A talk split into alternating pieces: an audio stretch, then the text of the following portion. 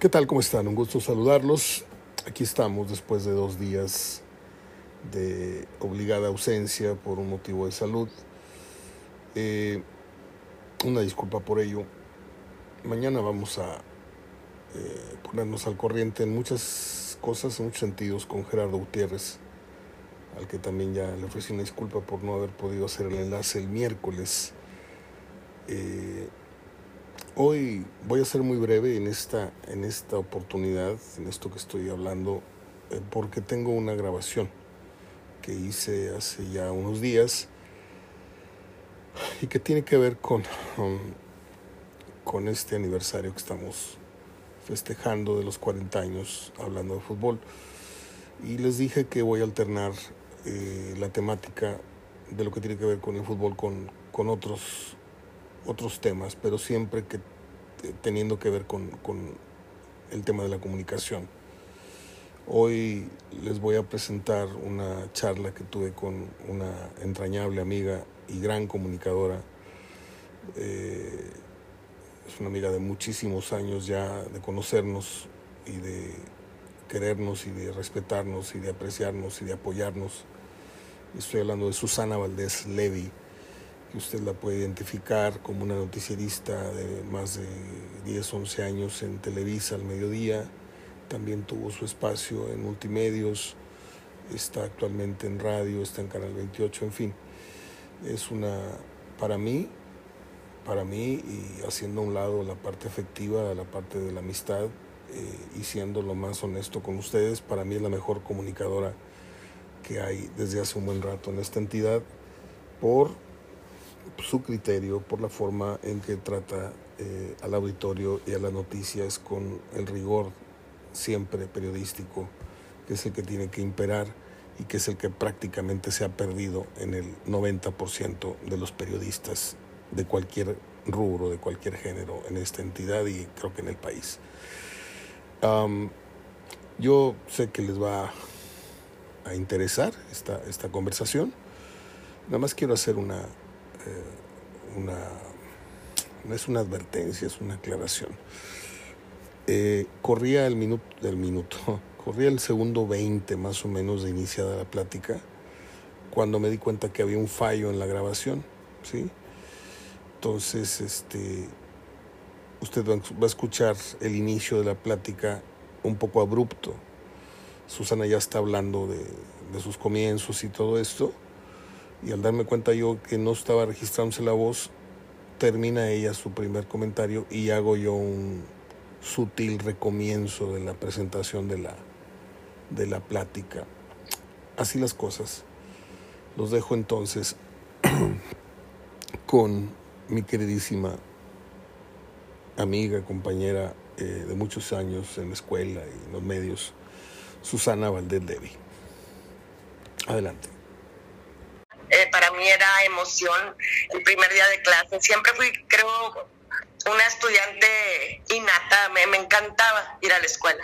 Y mm, empecé yendo primero a... Mis papás se fueron por una razón de trabajo mi papá a vivir a Ciudad Mante. En Ciudad Mante fui al primer jardín de niños, era un jardín de niños público, de propiedad del ingenio azucarero de allá de, de Jicotenca, cerquita del Mante. Luego ya nos regresamos a Monterrey, estuve en el colegio panamericano, después en secundaria estuve en el Mater, que era un colegio de, de religiosas del Sagrado Corazón, y luego de ahí hice la prepa en el TEC, en la preparatoria Eugenio Garzazada. Posteriormente hice un intento de, quise entrar a medicina, pero en mi familia no, no me fomentaron mucho eso. Entonces me entré a nutrición en la Facultad de Nutrición en la Universidad Autónoma de Nuevo León. Y, pero cuando yo estaba ahí en nutrición, me daba por hacer el periodiquito, por hacer una revista, por hacer los mensajes, por una doctora que había ahí que nos daba una clase de fisiología, me dijo, tú no debes de estar aquí, tú, tú eres una comunicóloga, eres una periodista por naturaleza. Y entonces yo lo pensé y dije, pues a lo mejor sí. Y en eso se presentó la oportunidad de, la, de entrar a la UR y yo quería trabajar y quería estudiar al mismo tiempo y aparte tenía la necesidad de pues también traer algo de dinero en mi bolsa, ya tenía eh, casi 18 años o más. Y este eh, fue que entré en el, en el turno vespertino en la UR en el primer tetra y trabajaba en la mañana dando clases de inglés y mm, así fue como, como llegamos a la primera ubicación de la Facultad de Comunicación de la UR que estaba en la calle Padre Mier, ahí cerca del barrio de la Purísima, eh, en el barrio de la Purísima. Y ahí fue donde empecé a conocerlos a todos y después, un poquito más adelante, nos cambiamos al área de la Alameda, por la calle de Aramberry. Y ahí fue donde pues terminamos la, la carrera y concluimos nuestros estudios y, y fue una etapa muy padre porque la verdad que no sé si estarás de acuerdo, Mario, pero la generación que a nosotros nos tocó, yo creo que ha sido irrepetible. No por, por hacer menos a otros, pero la verdad es que nos tocó convivir con muchos verdaderos personajes de, que, han, que han hecho grandes cosas cada uno en su área de, especialidad. Mira, hay, hay, dos cosas. Quiero que los menciones primero, pero te voy a ser muy franco. Eh, tuvimos una falla los primeros 20, 25 segundos eh, la presentación no pudo lograrse, pero no quise cortar la grabación porque ya estabas muy, muy encaminada. Estamos platicando con Susana Valdés Levy, una gran comunicadora local, una amiga de muchísimo tiempo, a la cual estimo, admiro, valoro muchísimo. Y como decía en el inicio, es para mí un grandísimo honor, porque como bien lo dijiste, pues cargábamos libros, estudiábamos, viniste aquí a mi casa a estudiar varias veces para exámenes. Y quién iba a decir que a la vuelta de cuarenta y tantos años este, íbamos a estar entrevistándonos, íbamos a estar platicando como periodistas ambos. Susana, te, te quiero muchísimo, te admiro mucho y, y, para mí es un honor que estés hoy en, formando parte de estas charlas de, de mi aniversario. No, te, te, reitero, Mario, que yo también te admiro mucho, te veo con un enorme respeto, tanto en lo personal como en lo profesional. Y creo que, que pues la, verdad es que has hecho una carrera muy sólida, te has forjado un, nombre de mucho respeto y trayectoria a lo largo de tu carrera como periodista deportivo. Entonces, pues a mí me da mucho gusto, porque cuando empezábamos nos veíamos unos a otros y no sabíamos qué iba a pasar con nuestras vidas. Es correcto. Eh, no sabíamos a dónde íbamos a llegar, no sabíamos si íbamos a, a, encontrar eso que se llama éxito y que no sabíamos ni siquiera cómo definir esa palabra. Sí. ¿Qué es el éxito? El éxito es hacer lo que te gusta, que no se sienta ni siquiera como trabajo, que, que tampoco se mide ni en horas, ni en pesos y centavos, sino se miden satisfacciones y creo que, que, tú en lo tuyo y yo en lo mío hemos encontrado precisamente ese éxito, la satisfacción enorme de hacer lo que nos gusta. Tienes toda la razón, Susana, porque yo, modestia aparte, yo trabajo todos los días, a lo mejor no es el trabajo de todos, eh, eh, párate, bañate, eh, prepara el desayuno, el lonche, arráncate a la oficina. No, lo mío es pararme aquí en mi estudio, en mi, en mi, aquí en mi casa, y, y yo tengo mis horarios, pero yo trabajo 12 horas diarias hablando de fútbol con intervalos, comentando partidos, comentando noticias, eh, publicando mis anuncios, pero no tengo un solo día de descanso. Incluso cuando me voy de vacaciones, la persona con la que vaya de vacaciones, este, porque no, no, no, no me casé, este, sabe perfectamente que yo mientras esa persona se va a la playa o a la alberca o a la no sé qué, yo necesito tres, cuatro horas mínimo para cumplir con mis obligaciones, porque yo no dejo de trabajar un solo día. Eh, hablabas hablabas de, de, nuestra etapa en la escuela donde nos conocimos. Eh, teníamos enfrente la paletería Dumbo y luego nos bajaron de, nivel y teníamos enfrente la, la, la, la estatua de, de, Cricri.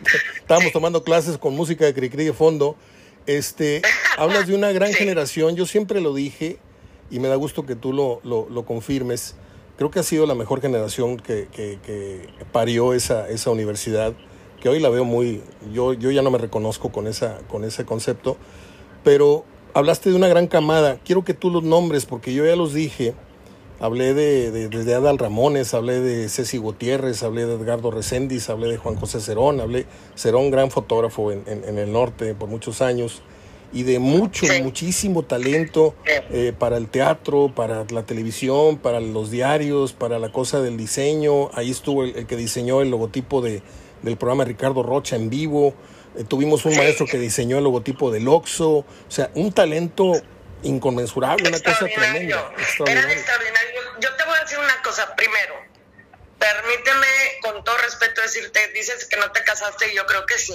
Sí. Yo creo que te casaste con tu profesión. Yo sí, sí. Y te casaste de, con todos los votos, ¿eh? Ahora sí que en salud, enfermedad, para bien o para mal, y hasta que la muerte nos separe, porque yo, yo creo que has, has sido de un devoto enamorado. Sí de tu profesión. Entonces, bueno, esa es una. Y la otra, pues está, aparte de estos que nombraste en la escuela, pues Pepe Quintero, Hernán Moreno, está también Paco Barragán, Olga un excelente fotógrafo también, Alfonso Cavazos, Alonso Cavazos, perdón, Alcabazi, que, que es como lo conocemos ahora. Eh, está muchos de nuestros compañeros y compañeras que, que han hecho trabajos extraordinarios y han marcado pauta en, en, lo que es la comunicación, que es muy, siempre decíamos, no sé si te acuerdas que teníamos un maestro que nos decía, la comunicación es una carrera que parece fácil de estudiar, pero es difícil de ejercer. De acuerdo. Y es difícil de ejercer porque es tan, tan versátil, eh, eh, abarca tantas áreas de la actividad humana que, ser un comunicador eficiente y efectivo en cualquier área de la actividad humana, sea la organizacional, sea en medios, sea publicidad, sea relaciones humanas, relaciones públicas, en cualquier área en la que intervenga la interacción humana, la comunicación juega un papel preponderante. Y la comunicación no puede ser ejercida como, como quien dice el burro, el, como el burro que tocó la flauta, ¿no? De, Que hemos visto muchos grandes fracasos en la comunicación cuando la gente cree que los comunicadores creen que improvisar es decir lo primero que se te ocurra o que eh, implica nada más este, hacer ruido. Todos sabemos, los que hemos estudiado comunicación, que lo contrario de la comunicación es el ruido. Y sabemos también que, que hay que saber colocar, como dirían ustedes en el fútbol, Mario, y perdóname que yo no sé nada de fútbol, pero una cosa sí sé. La comunicación se tiene que hacer como los penaltis fuerte, raso y colocado. Eso, eso. No sabes, pero sabes mucho, ¿eh? Oye, qué grandes maestros tuvimos. Dile a la gente, háblale de Gerardo Garzafausti, háblale de Nicandro Ortiz, háblale de Alfredo Penilla. Tuvimos maestros que luego fueron productores de Televisa. Ah, bueno, olvidamos mencionar a Edwin Tijerina que, que, fue el guionista de la película Cantinflas. Olvidamos mencionar a, a Olga, Olga Ha hecho, sí, gran trabajo y es un gran, gran instructor en materia de guionismo. Olga Nelly García, que ha hecho una carrera muy fuerte en radio y en televisión también, ¿no? Sí. Sí, sí, sí. Este, sí. maestros que nos marcaron. Que también ha sido un gran este, diseñador gráfico. Ah, hay, hay gente que ha hecho trabajos, por ejemplo, para stands de exposiciones. Saben comunicar desde muchas perspectivas, o sea, eh, tanto eh, verbalmente como no verbalmente, y han sabido manejar la comunicación con algo que yo siento que se ha relajado. No quiero decir que se ha perdido, porque no se ha perdido del todo, pero se ha relajado lo que es la ética de la comunicación. En la, en la feroz competencia por llevarse una primicia, muchas veces se desinforma o se mal informa, y ese no es el nombre del juego. El nombre del juego es, es hacerlo bien y, hacerlo en tiempo y forma, pero también de manera correcta y de manera responsable. Susana, eh, ¿egresas en qué año de la, de la carrera de comunicación? Con acentuación creo que en medio, ¿no? No, fíjate, yo hice la acentuación en publicidad. Ah, bueno. Cuando no había nada, nada digital ni electrónico. Hacíamos, hacíamos nuestros diseños en respirador con tinta china. Sobre papel, o sea, no, no, no teníamos, de hecho, cuando, no sé si te acuerdas, pero cuando nos tocaba llevar computación, pues era ir a perforar tarjetas con el sistema Fortran 4 o con el Pascal, o sea, ni siquiera tenía, nos enseñaban a programar, pero qué esperanzas que hubiésemos tenido acceso a internet, a una laptop, a algún sistema que nos facilitara eh, eh, todo lo que es la infraestructura de la comunicación. Pero mi, mi acentuación fue en publicidad. Yo entré a la UR en el 81 por el tiempo que estuve en, en nutrición antes y salí en el 84. Yo te recuerdo que tomamos... Y luego hice las materias de maestría para opción a, como opción a tesis. Yo te recuerdo que fuimos compañeros eh, en varias materias pero te acuerdo, me recuerdo mucho de ti porque compartíamos eh, eh, clase con, con Beba Ayala, con Raúl Orozco, ah, con Ricardo Rodríguez. Pero luego yo entré un año antes que tú, porque me salí, me fui a Chicago y luego me regresé.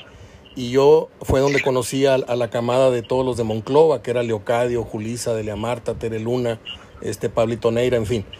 Y ahí fue donde te conocí y eras, eras una mujer muy, muy, muy disciplinada, eras muy estricta con tus estudios. Te gustaba igual reír con, con todos, pero eh, no entrabas mucho en la chorza. Tú a lo que ibas y agarrabas tus libros y ahí se ven. Y yo decía, esta es, esta, esta, esta es... también tenía novio, tenía novio, entonces yo iba a la escuela ya nomás a lo que iba y, y, me salía. Pero no creas, también andábamos ahí en, digamos, me acuerdo que a veces nos salíamos y nos íbamos hasta el río Ramos a, nadar al río Ramos, en Allende. Nos íbamos a tirar en el tobogán de la, de la Alameda. O sea, eh, era, era un juego. También no quiero dejar pasar esta oportunidad de platicar contigo porque hablando de romances, pues también tuvimos un amigo en común que para mí fue muy significativo y para ti fue uno de tus grandes hermanos y amigos elegidos por la vida, que es Julio Olivo que también hizo un gran trabajo allá en, en Brownsville cuando se fue para allá. Sí, sí, Julio me duele todos los días, tú lo sabes. es, una, es una ausencia que, que no logro superar porque, pues bueno, murió mi papá hace 20 años, este año cumple 20 años, y bueno, mi papá es mi papá, pero un amigo que estuvo trabajando codo con codo, nada más para que te des una idea, Julio fue mi productor de este programa 17 años. Sí, muy buen muchacho siempre desde chavo. Y, ya de grande también tuvo sus, como todos, ¿verdad? Hemos tenido nuestros altos y bajos, nuestras dificultades y sufrimientos, pero él siempre fue de un muy noble corazón. Yo, yo siempre también lo voy a recordar con mucho cariño, no no con ese apego quizás Que, tienes tú, porque ustedes sí estuvieron más cerca por muchísimos años en cuanto a, a compartir momentos de trabajo y proyectos, ideas y, y, su genialidad, ¿no? Lo, la manejaban juntos. Pero, Tiene un talento bárbaro. Pues sí, también tenemos que mencionarlo porque, digo, nos sentábamos a platicar ahí en la fuente de cantera que había en medio del patio. Yo te voy a decir una cosa, de todas las aulas que había en nuestro esquema de clases. El mejor. Yo creo que lo que aprendí fue ahí en el patio. sí, sí, de acuerdo. Fíjate, para Nacho que te Basauri, ¿te acuerdas de Nacho Basauri, que fue director de Notimex en Washington? Que si me acuerdo de él, si viajamos juntos nos fuimos un día a Charlie, el topo, Nacho Basauri, que mide dos metros y tanto. sí. Este, y yo. Y, que se casó con una maestra. Sí, claro, claro. De nosotros con Leti. Claro, claro, muy guapa. Hicieron un buen matrimonio de muchos años, ¿eh? Así es. Nada más para que te des una idea, la relación que tenía yo con Julio de amistad y de trabajo. Eh, Julio un día oyó mi programa en frío y dijo, ¿qué mugrero de programa haces, Mario? Este, mándame, mándame el archivo de voz y yo te lo voy a postproducir. Entonces Julio le puso música, le puso entrada, decía los comerciales y cuando no lo hacía entre las 12 y 2 de la mañana, lo hacía entre las 5 y las 6 y media, que es la hora en la que iba a dejar niños a la escuela. Entonces nuestra relación era o, el primero con el que hablaba en el día o el último con el que hablé todos los días durante 17 años, más los otros años que no tuve programa que también estuvimos en comunicación. Entonces para mí fue una pérdida dolorosa y te cuento más. Cuando Julio empieza a sentirse mal, me empieza a comentar que lo van a operar, pero no era nada de gravedad, que le dolían los pies, que estaba hinchado y que no sé qué, que no sé cuánto. Va a entrar a quirófano, hablo con él, chateo con él, sale del quirófano, tiene mensajes míos y le digo, Julio, ¿cómo estás? Dijo, voy despertando, me siento así, me siento así. Te dejo hermano porque voy a, a dormir este, y luego platicamos. Y no despertó más. Después de ese chat no volví a hablar con él. Y es, Creo que hablamos con él el mismo día, entonces, porque igual me tocó hablar con él por teléfono cuando estaba en cuidados intensivos postoperatorios y más bien creo que falleció ah, e, es la madrugada del día siguiente, ¿no? No, él murió una tarde y te lo digo porque pues, fue una cosa muy dura para mí. Él murió la tarde del 3 de septiembre, murió el mismo día que don Roberto Hernández. Y yo cumplo años, yo, yo cumplo años el 4 de septiembre. En fin. Vale. Sales de la, sales de la carrera y cuál es tu, tu cómo, cómo emprendes el vuelo en los medios, Susana? Pues mira, fue por accidente, porque cuando salgo de la carrera me voy a hacer el servicio social a una agencia de, que, de publicidad y de televisión que tenía Gilberto Marcos. Y me mandan, me manda a una agencia, o sea, yo voy ahí a pedir la oportunidad de hacer el servicio social y ahí no había eh, vacante, pero había una vacante para, para servicio social en una agencia que en aquel tiempo le daba servicio de venta de publicidad y de producción de publicidad a multimedios y a Televisa y se llamaba Televida. Entonces yo fui ahí y me tocó que me asignaran como entrenadora a Ingrid Brunet. Y entonces yo, iba con Ingrid pues como como perrito faldero yo, o sea, la verdad, este, yo nomás la seguía, le, aprendía, la escuchaba. Íbamos, me acuerdo, en ese tiempo era cuando tenías que ir a las tiendas de la Plaza Morelos, a las tiendas de Padre Mier, a donde fuera, a hablar con los gerentes para ofrecerles producir un comercial y ofrecerles en qué horario querían y había que llevar en ese tiempo apenas empezaba el concepto de, del rating y del share y había que llevarles las hojas con las gráficas de cómo estaban los ratings de cada programa según su horario y ellos escogían en dónde querían anunciar. Si te estoy hablando de tiendas como el Boulevard, como eh, del Sol, como el Nuevo Mundo, como las tiendas de, almacenes que había y que todavía algunas subsisten, claro, pero eh, era ir a grabar los comerciales ahí.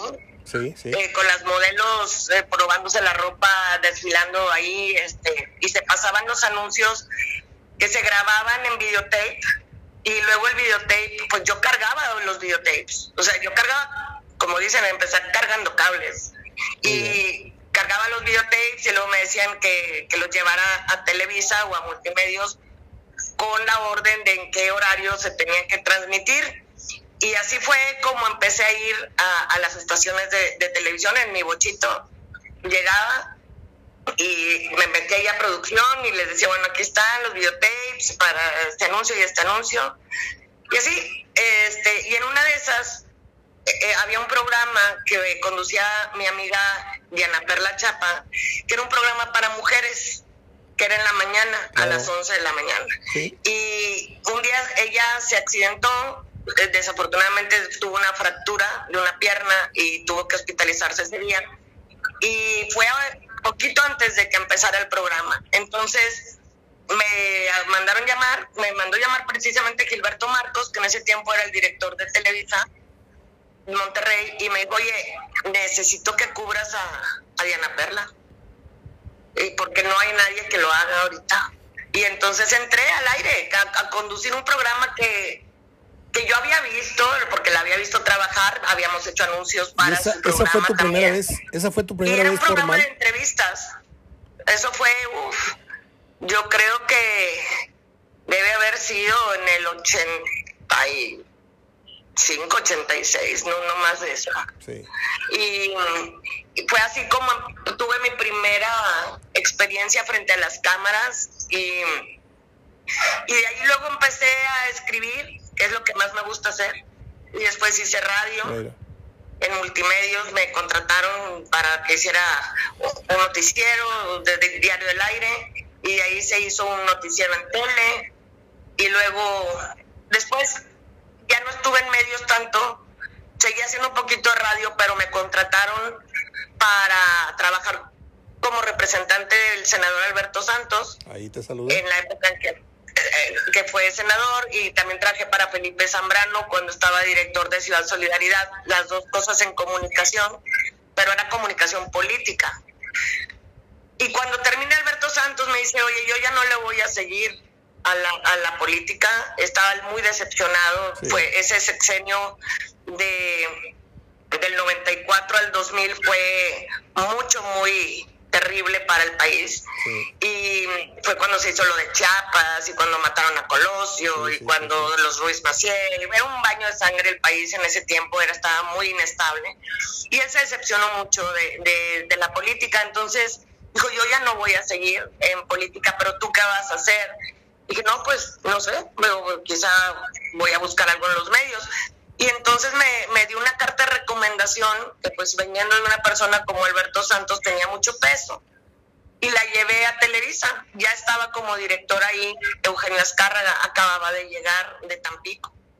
Y mm, en ese tiempo estaban haciendo una reestructuración de noticias. Estaba César Cancino como director de noticias. Y me dijo, ¿sabes qué? Caíste como anillo al dedo eh, te vamos a dar el noticiero de, de mediodía. Ah. Y, fue ahí donde hice, empecé a hacer el noticiero de mediodía y estuve 11 años consecutivos como conductora del noticiero de mediodía. Pausa. Eh, pausa. Ahí quiero, ahí quiero hacer yo un énfasis, pero antes un apunte. Ingrid Brunet la conocimos todos, para los que no les suene el nombre, era la voz de Abaco, para empezar y era vecina, vivía al ladito de casa de Misada, luego te cuento esa historia, pero ahí vivía enfrente de Avispones. Eh, y cuando yo iba a hablar con Alberto Santos Bosch, porque constantemente iba, iba a su oficina porque me mandaba a hablar, este, porque que él quería comprar una propiedad, lo que ahorita es el cabrito ahí por Gonzalitos, él quería poner un hard rock y me, dijo Mario, investigame quién es el dueño, cuánto vale el terreno, no sé qué. Estaba abandonado el patinadero obispado. Entonces yo constantemente iba porque también trabajé en, asuntos de bienes raíces acá en Edificio Los Soles con Pepe Nacho Gutiérrez y constantemente estaba yo ahí y un día paso por ahí y te veo en uno de los escritorios y ahí nos saludamos una de las varias veces ya luego de la universidad. Eh, fuiste un referente para mí, ahí fue donde yo abrí los ojos, dije, wow, Susana, wow. O sea, cuando tú conducías el noticiero, tenías mucha opinión, Susana.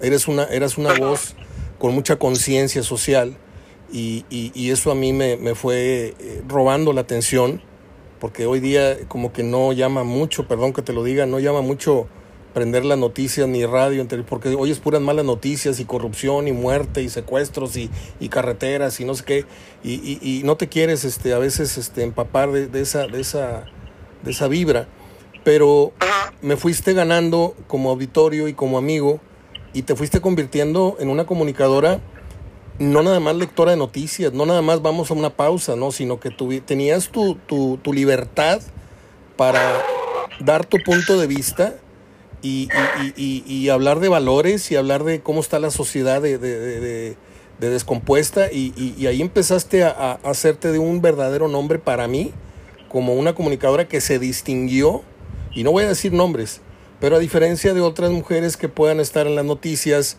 en el chacoteo o en el layalay, no, tú eres una, una comunicadora muy seria y si lo sigues siendo, ahorita hablamos de tu nueva etapa o de tu etapa presente, pero eso te lo quería decir porque eso me empezó a, a generar un orgullo, decía yo, mira, ella estuvo conmigo en la escuela y, y luego veías a Ceci en su programa y en los comerciales y todo, olvidamos, olvidamos también a, a Patti, a la que era la, a la que es la voz desde hace 50 años de, de Soriana también. Este también estuvo Pati Alvarado. En fin, seguimos con tu carrera. Eh, eh, terminas tu ciclo en Televisa. Déjate, y digo algo que me, me, inspiraste ahorita a decirte porque es importante para mí ah, eh, esa libertad de opinar. Yo, yo siempre mi aspiración era ser editorialista. y antes era muy mal visto que editorializaras las noticias. Sí, no había. Entonces, este, tú nomás eras un lector de noticias, no, no podías editorializar. Y lo hacían porque la mayoría desafortunadamente no leía. Y volviendo a nuestra escuela, tuvimos un maestro que nos daba una clase que se llamaba epistemología y que se llamaba Nicandro Tamés. ¿De acuerdo? Y Nicandro Tamés, me acuerdo que una vez dijo, para opinar, primero hay que saber. Y para saber, hay que leer. Y me dijo, nunca opinen sobre un tema que no conocen, porque se van a equivocar. Entonces yo cuando opinaba, opinaba porque había leído sobre eso.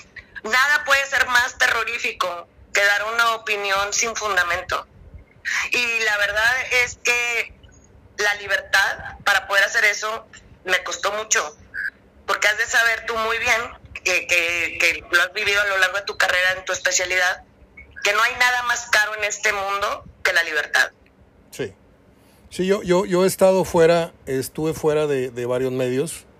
Eh, el mismo día me corrieron de TV Azteca y de Núcleo Radio Monterrey porque opiné en contra de los intereses de Abaco. Entonces me dijo el licenciado Bernardo, oye, me está hablando este, el señor Lankenau, que tu crónica y tus comentarios en la crónica que están pagando ellos como tiempo aire, pero a mí me incrustaron como empleado de Núcleo Radio, no en la nómina de Abaco. Aclaro. Entonces en los medios tiempos entraba yo, opinaba que el partido estaba espantoso, cuando los cronistas pagados decían que era un espectáculo fabuloso. Entonces me dice Mario, me amenaza con retirar su publicidad de todas mis, mis estaciones si sigues en mi, en mi estructura. Y, y, y, me quería como, como a un hijo, don Bernardo. Le dije, ¿dónde firmo? Ya me voy. Y yo, que, yo no quiero afectarle económicamente. Y le hablaron a Roberto Canales y le dijeron, el que tienes en Info 7, si no me lo quitas, yo me voy con mi dinero. Y amenazó con una ofensa tremenda diciendo, me lo llevo al canal 28, toda mi cuenta. No, no, no, no, no. No, no, no. Y Roberto Canales habló conmigo, me dijo, Mario, yo no sé qué hiciste, pero hasta aquí llegamos. Esos eran los precios y siguen siendo. Por eso ahora soy un periodista independiente, porque aquí no hay quien me corra.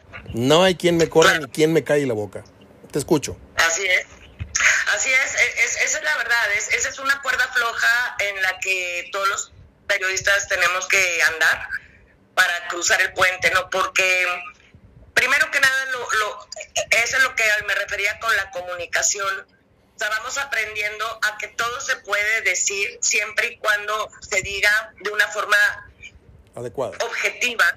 Y, que y, ser duro con el problema, suave con la persona, o sea, decir, saben que aquí hay aquí hay una ventana de oportunidad. es O sea, es diferente que decirle a alguien aquí le están regando y saben que este es un mugrero y que, que yo lo he dicho y me ha costado decirlo, que decirles, miren, aquí hay una ventana de oportunidad, creo que nos iría mejor a todos si pusiéramos un poquito de atención en este aspecto y pudiéramos corregirlo para que el, espectáculo todavía fuera mejor de lo que es. Estás diciendo lo mismo, estás poniendo el dedo en la llaga, nada más que en lugar de, darle una patada, le, estás, eh, digamos, lamiendo la herida, no diciéndole, ¿sabes qué? Sí, aquí, aquí hay algo que, que puede corregirse, entonces, o que puede mejorarse. Y uno va aprendiendo con el entrenamiento en comunicación que, todo es tema, tono, tino, ¿verdad? Y, pues, eh, pues, todo se puede decir siempre y cuando se diga de una forma asertiva, con, con el respeto necesario, porque a nadie le gusta ser públicamente ridiculizado ni a los políticos, ni a los empresarios, ni a los artistas, ni a los deportistas odian. Nadie quiere ser públicamente ridiculizado. E, e, es, es casi un fusilamiento social. Entonces, para, para ser más piadoso, sin ser vendido, lo que hay que hacer es quizás encontrar la forma de decir, sabes que estoy segura que tú lo puedes hacer mejor. Porque si te fijas en esto y que estoy segura que nadie mejor que tú lo puede hacer, porque tú estás ahí, y al día siguiente lo hacen y, ven que les funciona. O puede ser que no, pero, pero yo he aprendido que, que no hay quien resista el buen trato, la verdad. En el tema actual de la presidencia de la República, ¿cómo, cómo ser positivo o cómo, o cómo atenuar lo que, lo que a la vista de muchos es, es eh, incuestionable, Susana. Perdón que te haga esta pregunta, eres una voz autorizada, eres una periodista valiente, y yo te quiero preguntar, ¿eres de las personas que le dan todavía el beneficio de la duda a este señor o estás convencida de lo otro? No, yo no centro mi opinión en ese señor. Yo centro mi opinión en que, uno, es cierto, es verdad que México necesitaba un cambio. Ya el abismo social es eh, terrible, pero a mí me ha parecido mal, por ejemplo, que recurriera primero al resentimiento y al rencor con respecto a las eh, administraciones anteriores, ya para ese pasado pues ya no hay, nada que hacer y no tiene caso estarle echando sal a la herida. Tampoco creo yo en las diferencias de en hacer esta división de chairos y, y pipis. Porque yo creo que tan mal están unos como los otros. En los extremos se vuelven fanáticos y cuando se vuelven fanáticos se vuelven irracionales. Este, ya no están trabajando por México, están trabajando por tener la razón y por denostar al otro. Y eso no le sirve al país sí tenemos que cambiar muchas cosas, eso es un hecho. Sí, no me gusta el, el discurso de, del señor, pero ¿por qué hay tanta gente que lo apoya? Pues porque somos un país en donde eh, la pobreza está glorificada y el señor en su discurso glorifica la pobreza una y otra vez. Y la otra parte, por ejemplo, que me ha tocado con los fifís extremos, es que, por ejemplo, cuando pasó lo del INE, y lo digo con todo respeto porque yo tengo familiares ultra pifís, pero decían, ah, es que vamos a ir a la marcha, así con sus tenis carísimos de 300 dólares o más, este, con sus lentes de marca y con su protector solar que compraron en la Isla del Padre, cuando menos. Y les decía, bueno, ¿y mm, cuál, es tu cuál es tu postura? O sea, ¿tú ¿por qué estás aquí? la mayoría no, no sabían, estaban ahí porque es un símbolo de estatus. No estoy aquí con los fifís porque yo soy un fifí, ¿sí? Este es mi estatus. Yo no soy chairo, yo soy fifí. Eso significa que soy niño bien. Otra vez, otra vez, otra vez los, los polos. ¿Qué tanta convicción política y qué tanto conocimiento de fondo había en la causa por la que estaban marchando? Pues no sé si la gran mayoría tuviera una certeza absoluta de cuál era, por ejemplo, una, una vez eh, le pregunté a uno, ¿tú sabes cuánto gana Lorenzo Córdoba? ¿Tú, por ser el presidente consejero del INE, ¿tú sabes que gana más que el presidente? No sabían. No sabían. ¿Tú sabes quién es Ciro Murayama? No sabían. Entonces dices, a ver, ¿estás saliendo a marchar por algo que, por una causa que no conoces?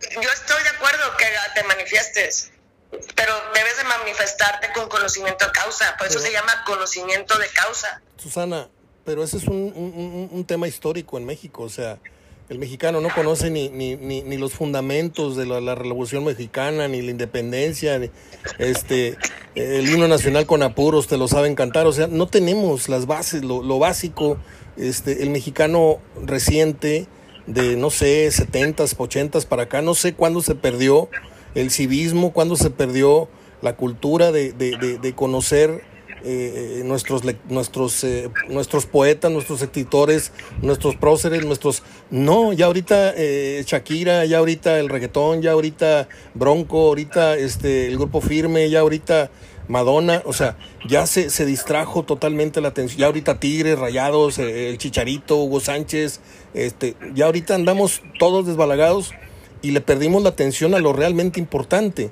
Ahora yo te pregunto... lo que decía hace rato, eh, la, la, la, realidad está tan mal vibrosa que, que, que, se está evadiendo.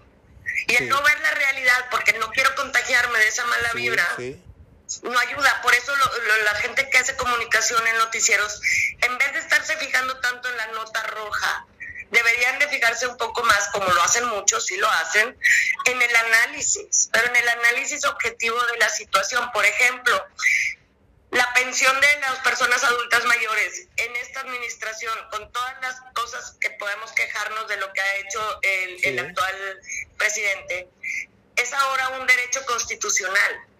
Ninguno lo había hecho antes. Y sin embargo, tú puedes ir a donde se entrega esa cantidad y la gente va aunque vayan en un Mercedes-Benz.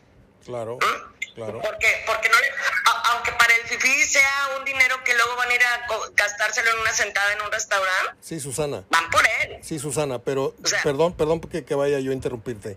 Pero por una buena hace nueve malas el señor.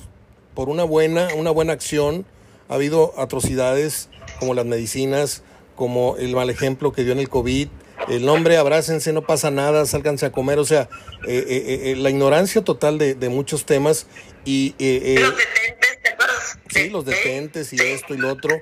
Y luego también el tema de los hijos, la corrupción, los hermanos recibiendo. O sea, yo convengo que todos queríamos un cambio. Todos, absolutamente todos repudiábamos todo lo que había pasado. Nos falló Fox, nos falló Calderón, nos falló el otro, nos falló el otro. Todos terminaron despilfarrando y haciéndose millonarios y todo. Y decías tú, a ver, este señor que quiere clonar al, el ejemplo del, presidente de, Uruguay, vamos a, a creerle.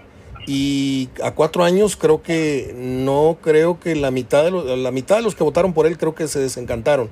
Ahora, yo te pregunto, el tema del enfrentamiento con la prensa que lo cuestiona, ahí quiero que opines como la periodista no deportiva que eres, como la periodista que trae el pulso, eh, ¿cuál es tu, tu, tu situación ahí? ¿Co- ¿En qué, ¿En qué lado estás? ¿Le das la razón o lo cuestionas por, por esa forma de denostar a, a Loret y al otro y al otro y al otro? Y, y, y, eso, eso ofende a mí como periodista, aunque no sea de, de, tu, de tu misma categoría eh, en el periodismo. A mí sí me llega a ofender porque el periodismo está para decir, exhibir, cuestionar, eh, eh, y, y este señor no quiere que le, que le toque ninguno de sus temas. Eso es verdad, e- eso es verdad, tiene la piel muy sensible en ese sentido y es parte del discurso que a mí me, me molesta de él, es que cualquier persona que piense diferente es su adversario. Exacto. Y sí, eres un adversario en argumento, pero no significa que eso te convierta en su enemigo. O sea, es una diferencia en, Sí, en ser un- una contraparte, en tener una- un argumento distinto, una opinión diferente. Eso no nos hace enemigos. Por ejemplo, yo te puedo decir, esta es la primera vez que en cuatro años de gobierno yo no he visto una devaluación eh, catastrófica, ¿sí? Sin embargo, no estoy de acuerdo en que le siga apostando a las energías fósiles, a las energías sucias, cuando, cuando la tesis de negocios mundial es de sustentabilidad. Sí. Eh, por ejemplo, eh, o sea, ahí me parece que, que- que no está bien, pero me parece que ha sostenido una situación económica más o menos sin, sin ver aquellas horribles devaluaciones en donde el peso se iba en caída libre por, por malas este, estrategias en, en la economía. Eh, Susana. hay muchas cosas que no me gusta como las hace. No me gusta que recurra a clichés Ajá. cuando hablan, como cuando decía, por ejemplo, cuando empezó la pandemia, que dijo que a los mexicanos éramos una raza que, que éramos muy resistentes y a nosotros no nos daban esas enfermedades. Dice, ya se le olvidó que la independencia, de- perdón, que la conquista la ganó la viruela. Sí. ¿verdad? Entonces, o sea, eh, eh, eh, yo siento que, que, ah, volvemos al tema de que yo creo que se ha de jalar los pelos de desesperación quien esté trabajando con él en el tema de comunicación porque porque no se puede improvisar así. Pasó con Trump en Estados Unidos que ponía na- eh, Estados Unidos de cabeza cada vez que tenía insomnio y, y se ponía a tuitear a las 2 de la mañana. O sea, no puedes porque porque con cada palabra que tú dices tiene una reper como presidente de una Sí, sí, nación sí. tiene una repercusión Retumba. que, que va a ir a contra la bolsa de valores, y va a dar contra la seguridad nacional, y va a dar contra lo- la economía interna y el Producto Interno Bruto y todo lo que te imagines. ¿Por qué? Porque paran las antenas todo mundo. Y, y- no puede, es lo que te decía, que la comunicación no puede ser algo que digas como que lo primero que se te ocurrió porque sonó No. ingenioso. No, no, conlleva un- una responsabilidad ser un, una voz masiva. O sea, desde ahí ya, ya Pero llevas... te quiero decir algo, Mario. Algo como periodista, y te voy a decir, yo no quiero trabajar como un gremio que se tapa con la misma cobija. Yo sé, aunque no tengo las pruebas en la mano, pero sé que hay mucha gente que vende la pluma, mucha gente que vende la opinión, Ah, mucha gente que se presta a, a hacer comunicación masiva con Claro. intereses privados. Claro. Y tampoco podemos dar- darnos baño de, baños de pureza, que porque es un periodista ya está haciéndole honor a la verdad siempre y en todo momento. Hay muchos periodistas que no honran la profesión, igual que hay curas, igual que hay maestros, igual que hay médicos, igual que hay gente que no honra la ética que exige su profesión. Entonces, pues yo no puedo meter las manos a la lumbre porque yo no sé si por debajo de la mesa les están pasando un chequezote para que digan tal o cual cosa, o si lo están diciendo con la valentía que implica pagar las consecuencias de sacar la cara y decir, esto es lo que yo pienso, y topen chivas, sin que me estén dando un peso partido por la mitad por decirlo. ¿Me explico? Sí. Y ahí, en, en ese, en ese tema, salieron, ya fuera cierto o, o- o no, salieron muy raspados López Dóriga, Ruiz Gili, Ricardo Rocha, nombres que se rela- relacionaron con los sexenios pasados, que se suponía que recibían grandes cantidades por hablar a favor y taparle ciertas cosas al, al- al sistema, ¿no? Al, al sistema priista, básicamente. Susana, Por eso tú preferiste renunciar antes de vender tu integridad. claro, Hombre, claro. Y Pero yo, si y yo, espérame. dicho, ah, aquí están los intereses, a ver, pásenme un chequecito y digo lo que tú me digas. Ahí te va, ahí te va, ahí te va, te lo voy a decir como, te lo voy a decir como fue. Te lo voy a decir como fue, me dijo Lankenau. Mario, no seas tonto. Eres joven, necesitas construir un patrimonio. Tengo a Paco González ganando 40 mil pesos con casa y coche. Tengo a Tito Manríquez que no sabía ni hablar el muchacho. Este, imagínate, este, dijo que un jugador estaba jugando con un, con una prótesis en lugar de con una férula. Imagínate. Este, lo corregí al aire y, y me dijo, alíñate, alíñate, te doy cuánto quieres. Eres el director de, de núcleo, te doy los mismos 40 que a Paco. Y le dije, señor, usted tiene a 20 periodistas en este concepto que se llama Pro, Pro, Pro Fútbol Monterrey, se llamaba. Nada más que usted un día, un día, un día usted se va a ir del fútbol y todos van a quedar marcados. Todos van a quedar marcados porque trabajaron para Abaco, no trabajaron para el periodismo. Y yo no quiero. Exacto. A- Ahí es donde uno tiene que preguntar, a ver, señor, yo soy periodista, pero si usted me quiere contratar como vocero, pues como vocero le cuesta tanto. Y ya no soy periodista, Claro. soy vocero. Claro, Y el vocero va y dice lo que le pagan por decir. Pero no puede un vocero decir que es un periodista, ¿de acuerdo? ¿verdad? No puede un periodista, Entonces- no puede un periodista ocultar sus funciones como voceros. Es, es, es evidente. Ahora, yo te quería nada más dejar ahí votando una. ¿De qué nos sirve tener cuatro años sin devaluación si la inflación cada vez que vamos al súper nos damos cuenta de los precios que van cada vez más para arriba y más para arriba y más para arriba? Yo no sé qué prefiero, si la devaluación o, o- o un freno a la canasta básica, Susana, porque ya ahorita es- son, son una mentada de madre. Tú antes hacías el súper con 500 o la, la clase media o la clase media baja. Con, y ahorita no te alcanza más que para dos litros de leche, dos barras de pan, un cuartito de jamón y un cartoncito de huevo y, y vámonos tranquilos, ¿eh? porque se acaba en tres días. Y, y Es correcto. Estás diciendo lo correcto. Eh, eh, eh, está de alguna manera eh, eh, reflejándose en la inflación. O sea, nos ha tocado vivir sexenios en donde hay devaluación e inflación. así es. Pero en este caso estamos teniendo sí una inflación rampante, eso ni duda cabe, y, y sí se está volviendo ya, estamos frente a una situación, fíjate, nada más el ver que estén empezando a lanzar programas de cero hambre o para contener hambre, pues Sí. estamos como que con alerta. ¿verdad? Sí, de que sí. la situación, el hambre está a la vuelta de la esquina. Eso es verdad. Yo no digo que la economía esté bien, solamente digo, no hemos tenido evaluación, pero hemos tenido sexenios en donde hay devaluación y hay inflación. Y entonces, o que hay la devaluación y luego se tardan añales los salarios en ajustarse a, la devaluación y a la inflación. Entonces, eh, pero pues yo no te digo, si me volviendo a tu pregunta original, yo estoy haciendo un gran esfuerzo por, primero, valoro mucho hasta donde se pueda la paz social, hasta donde se pueda. Porque no la tenemos del todo, tenemos mucha inquietud este, subyacente, pero prácticamente hay, digamos que, hay paz social. ¿Tú crees que hay paz social? Eh, el tema de... Susana, Susana, eh, Susana, Susana. ¿Tú crees en la paz social cuando de aquí a, a, a Laredo o aquí a Reynosa vas con el Jesús en la boca? social se, se, mezcla con el tema de la seguridad pública ah, bueno. y con el tema de, del crimen organizado. Entonces, son dos rubros. me refiero a que la paz social en materia política. Ah, bueno. Porque, claro, no tenemos seguridad pública garantizada, pero estamos lejísimos de que así sea.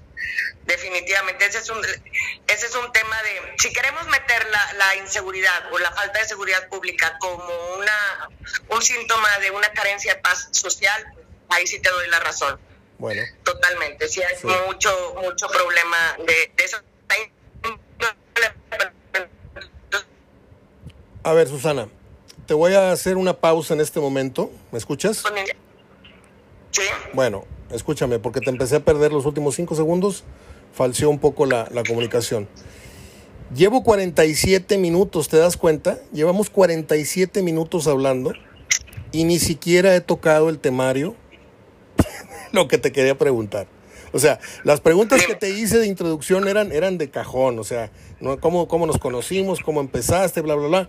Pero luego preparé yo una temática de, pues si me subo a tu coche, qué, qué discos traes o, qué música oyes, cuáles son tus escritores, este, el día que te mueras, qué quieres que diga tu lápida, si Dios existe, qué, qué, qué, qué, esas las tengo aquí en la mente.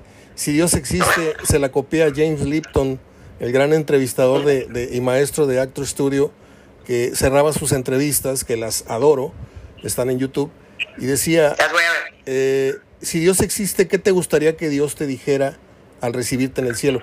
Y, y, hice un cuestionario como de unas 30 preguntas de sí o no, o de falso verdadero, o de cuáles son tus gustos literarios, musicales, eh, cinematográficos, eh, tu perro, tu gato, qué prefieres gato o perro, qué deporte te gusta más practicar, o sea, conocer pues la otra... Pregúntame así a, bote pronto. Y, sí, pero espérame, espérame, espérame, espérame, ya no me alcanzó el tiempo, Susana.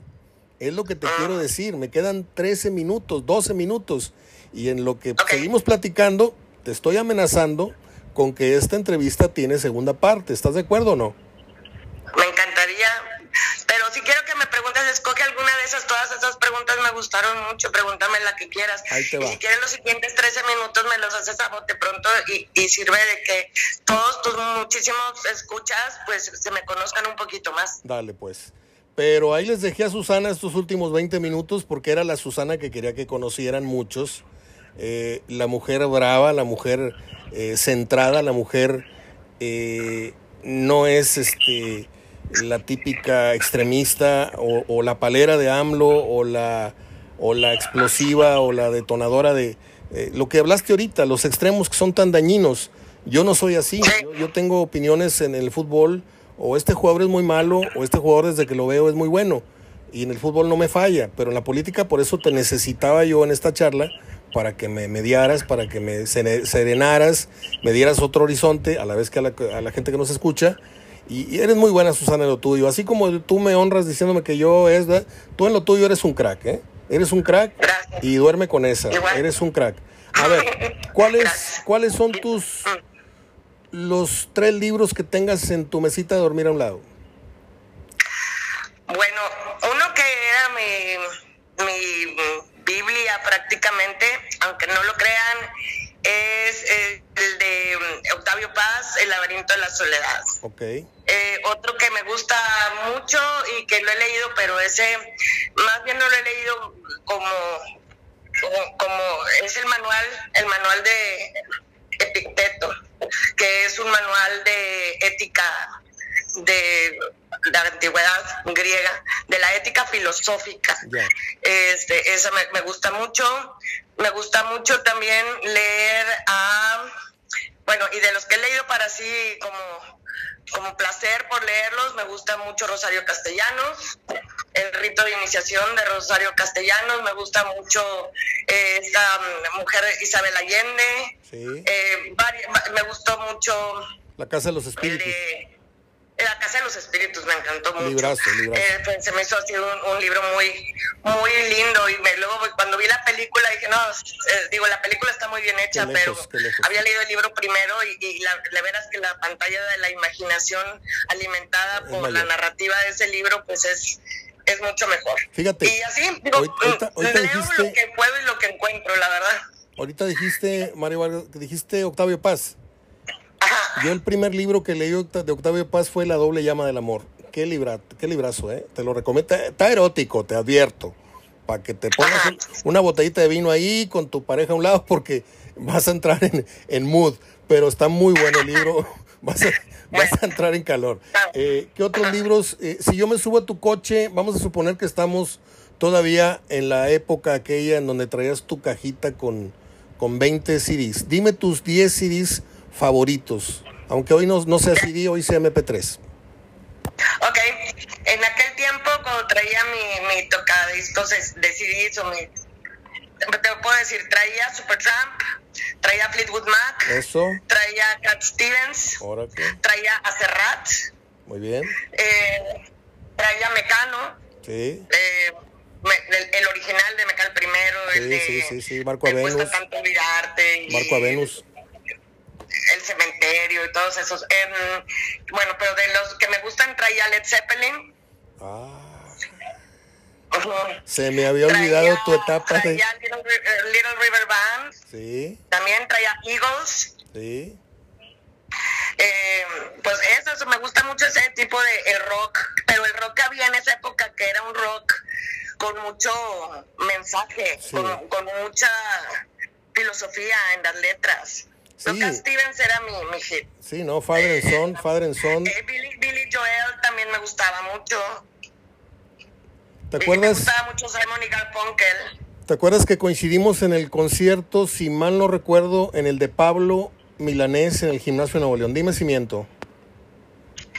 Creo que te, te encontraste más bien fue con una muy amiga mía. No está- pero yo ese concierto no me acuerdo haber ido. Yo sí me acuerdo que yo sí me acuerdo que ahí te saludé. Este y e ibas, ibas acompañada, por cierto, con tu marido, con el que era ibas a tu marido, no me acuerdo. Pero ahí te saludé porque te portaste así como que, ay Mario, vengo a acompañar. Y pues yo que soy muy efusivo dije, ah caray, pero sí te saludé ahí, no te hagas loca. Es que A ver, tenía un marido muy celoso. ya lo sé, ya lo sé. Yo no soy de los A lo amigos. mejor por eso se me olvidó, porque ya, ya olvidé esa relación.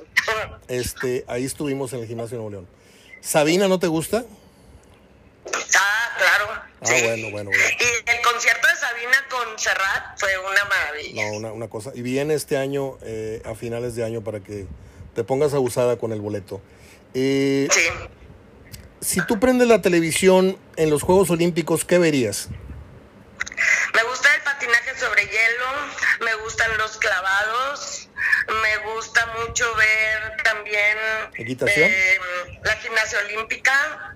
eh, me, pues, más, me gustan mucho los deportes, a diferencia de lo que es tu especialidad, me gustan mucho los deportes eh, individuales. Y- y- Más que a ver, los a ver, equipos. a ver, tú eres medio fifí, ¿no te gusta la equitación? Fíjate que no soy tan fifí ni tan chaira, por eso te digo que no. O seré una chaira muy fifí. Yo fui a tu casa, Susana. Yo fui a tu casa. Tienes una residencia espectacular. Cuando eras, cuando eras soltera, este, eh, yo me acuerdo que fui a la fregada aquí vive Susana, nomás para llegar a la puerta de tu casa, así un pasillo largo, así, este, eh, enmarcado por un, por un- un- unos árboles o unos arbustos. Me acuerdo muy bien.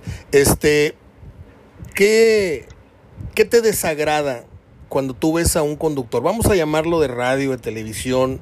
¿En qué te fijas? ¿En el léxico? ¿En, la, el universo de palabras que, que tiene o no tiene? ¿En su mediana, buena, aceptable presentación? ¿Qué te llama la atención? Pues yo soy de los que colecciona voces. A veces yo digo, qué buena voz tiene este pelado, qué buena voz tiene. Que no valoren, que no valoren lo que cuesta un minuto al aire. Que, que usen, que desperdicien el tiempo llenándolo con eh, contenidos superficiales eh, que no conducen a nada. eh, y sobre todo también eso que dijiste primero, una falta de respeto al lenguaje. y no es que sea una purista del lenguaje, es que si somos profesionales de la comunicación, el lenguaje es nuestra principal herramienta.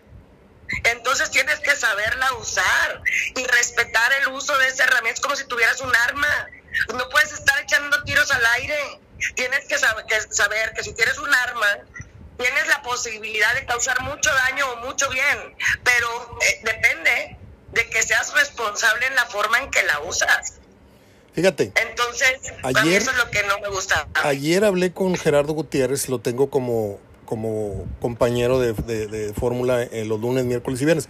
Gerardo es uno de los mejores, si no el mejor periodista de fútbol que hay en México en el rubro de la estadística, pero también opinando es muy, muy certero. Bueno, Gerardo es una dama, o sea, él no te dice una mala palabra, es un correcto total. Es, es, yo sigo el ejemplo de Gerardo desde que, desde que tengo uso razón. Pero eh, le decía que qué opinaba de esta nueva corriente en redes sociales, en donde el comunicador sale a cuadro y sale muy correcto.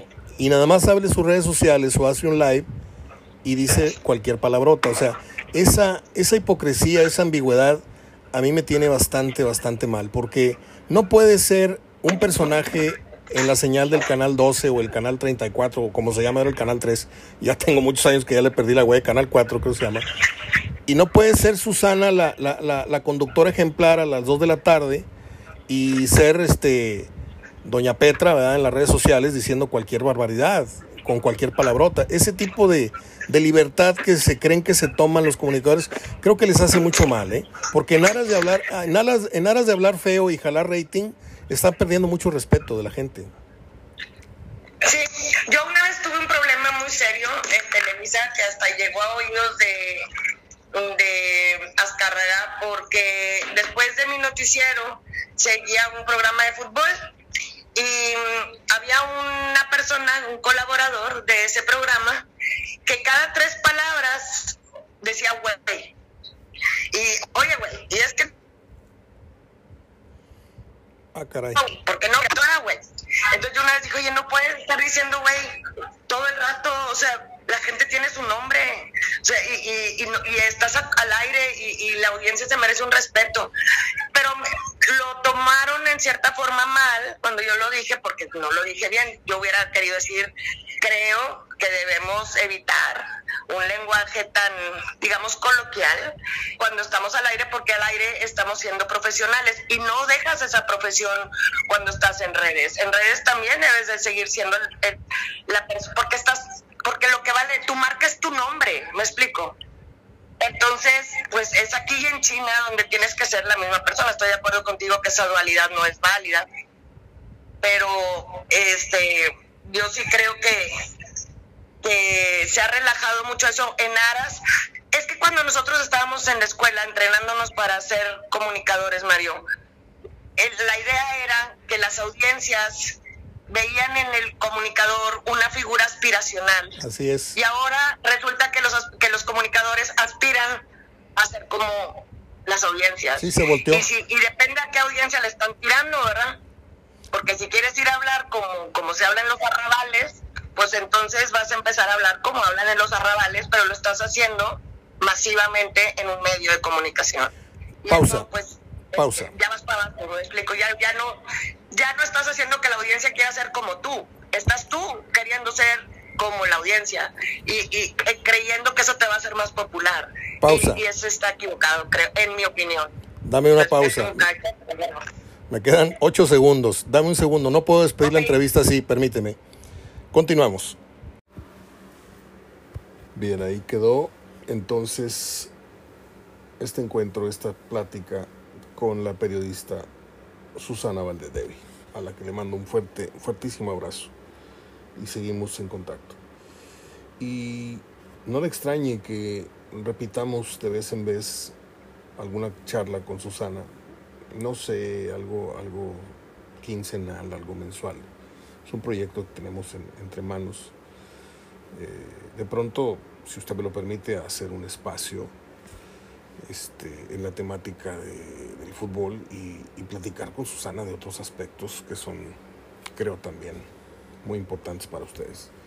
Es, un, es un, una cosa que pongo así sobre la mesa, a lo mejor no me lo permiten ustedes, a lo mejor sí, pero pues yo espero comentarios. Y también la respuesta de Susana, a ver qué tan disponible está en, fechas próximas. bueno, voy con las efemérides acostumbradas eh, de un día como hoy, 27 de abril, en donde recordamos a ese gran caricaturista estadounidense de nombre Walter Lantz, que fue el creador de El pájaro loco. El pájaro loco es un personaje muy famoso, pero no era de los consentidos, ¿estamos de acuerdo? No era tan divertido, pero era un ícono de la televisión y nos gustaba. Y el que tiene buena memoria recordará que al principio salía Walter Lantz así en su estudio con un proyector y salía la animación del pájaro loco hablando al lado de él, el señor Lance, y decía, eh, bienvenidos, no sé qué, este es el show de no sé qué, el pájaro loco, y no sé qué, y se van a divertir mucho. Y, me acuerdo perfectamente que siempre decía, y eso no es todo. Loquillo, Loquillo el, el doblaje le llamaba al pájaro loco, le llamaba Loquillo. Loquillo ha preparado algo muy especial para ustedes hacia el final. Un supuesto reportaje que nunca pasaban que tenía que ver con algún animal, algún zoológico. Walter Lance murió el 22 de marzo del 44 y para los que fuimos niños, adolescentes, fue un rostro muy, muy familiar durante muchos años. Eh, en 1937 nació la actriz Sandy Dennis, que fue la ganadora del Oscar por esta gran película que se llamó ¿Quién teme a Virginia Woolf? que también fue un gran libro. En el 65 nació, no sé si usted la recuerde, Anna Chancellor. Ella actuó en la película Four Weddings and Funeral, Cuatro bodas y un funeral, con el tremendo Hugh Grant, que ya se acaba de dar un viajazo tremendo. Este, es una de mis películas consentidas, lo he dicho en repetidas oportunidades, ustedes de los que pone un disco y otra vez el mismo disco y, frecuenta poner su música, bueno, un disco, no sé, en MP3 o no sé qué, o el playlist de no sé qué artista, bueno, yo soy de poner películas, me gusta repasar las películas, me gustan ciertos diálogos. Hay una película que se llama Five to Seven, que me encanta ver dos escenas que me estrujan el alma. Este, Five to Seven, acuérdese bien ese nombre. Eh, me gusta ver Love Affair con Warren Beatty. Me gusta ver este, Cinema Paradiso. Me gusta ver El Secreto de los Ojos. Y las pongo como si fueran música. ¿Sí me explico? Y una de estas consentidas, sin duda, es Cuatro Bodas y un Funeral. ¿Por qué en especial? No sé pero se me hace tan divertida y tan original el, argumento. Un día como hoy, en el 77, murió, apenas hace unos días celebrábamos su fecha de nacimiento y, y, unos días después, le digo, estamos con que en un 27 de abril del 97 murió el cinematógrafo mexicano Gabriel Figueroa. Estamos hablando de el máximo exponente de un hombre con la cámara al hombro o en un tripié y que alcanzó fama mundial por la icónica película Macario. Yo vi Macario siendo muy niño, ya les he contado también esta anécdota en repetidas ocasiones. A mí hubo dos películas, especialmente dos películas que amenazaron mi, me amenazaron mi, espíritu porque me dieron mucho miedo. Una se llamó El Escapulario, que ya les dije que está en, YouTube. Es una película mexicana, que no les pienso platicar nada del argumento, pero me dio mucho, muchísimo miedo. Tiene dos, tres escenas de miedo, pero miedo del bueno, ¿eh? No es así de, de terror ni de, santo contra las momias, no, de miedo de, no sé cómo explicarles, no les voy a contar detalle. Y la otra fue Macario cuando Macario se encuentra en esa cueva llena de velas platicando con otra persona que resulta ser que me explica mi papá que pues con el que está platicando pues ¿para qué se la cuento si no la ha visto, no? Pero estaba en el más allá Macario por haberse comido él solito un guajolote. Eh, esas películas y muchas seguramente yo le recomiendo así como los libros que hay que darle una segunda leída. ¿Por qué? No sé. A veces estamos en, en la atención y en la condición exacta y en el tiempo exacto para leer un libro, pero a veces leemos o a veces vemos una película, no sé cómo estuvo tu día, si vas cansado, si vas con una preocupación, si traes al lado a tu pareja y traes una bronca y la mitad de tu cabeza está en la película, en la otra que tiene, porque estamos así. No, no sé explicarles, pero lo que sí sé es que hay películas que las ves una segunda vez y las reconsideras. ¿sí? Se te habían hecho muy malas y resulta ser de que no son tan malas. A mí me pasó con Perfume de Mujer ya lo he dicho varias veces. Y sobre todo con, con Scarface, A propósito que acaba de cumplir años Al Pacino hace unos días. Eh, Scarface se me hace una película de mucha fama, de mucha este, merchandising, de mucha... Pero la actuación de Pacino es muy mala, muy mala. Es el cubano peor actuado, el, el, el, el, americano haciendo de cubano más malo que he visto. Pero es Pacino y no te puedes meter con él. En cambio, se me hacía...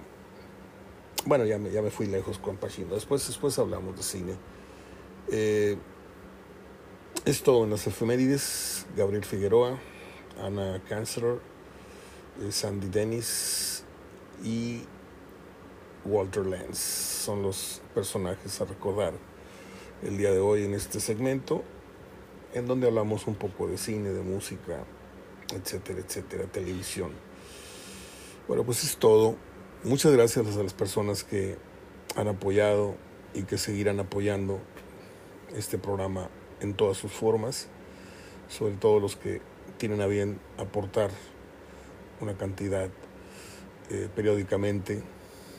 Eh, pues yo, yo aquí este es mi trabajo, eso es lo que les ofrezco.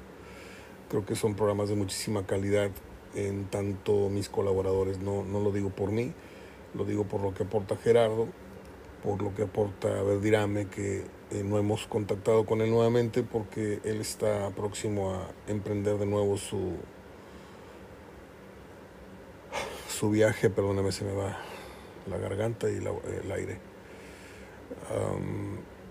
él va a regresar a Barcelona otro, otro periodo para seguir con su aventura de la, de la liga esta que están viviendo mucho éxito allá en, en Europa.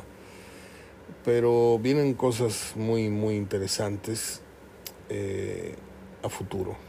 ¿sí? Hoy, especialmente hoy, para mí es un día muy importante porque cierro un ciclo eh, y abro otro en donde nos tiene que ir ahora sí muy bien. ¿sí?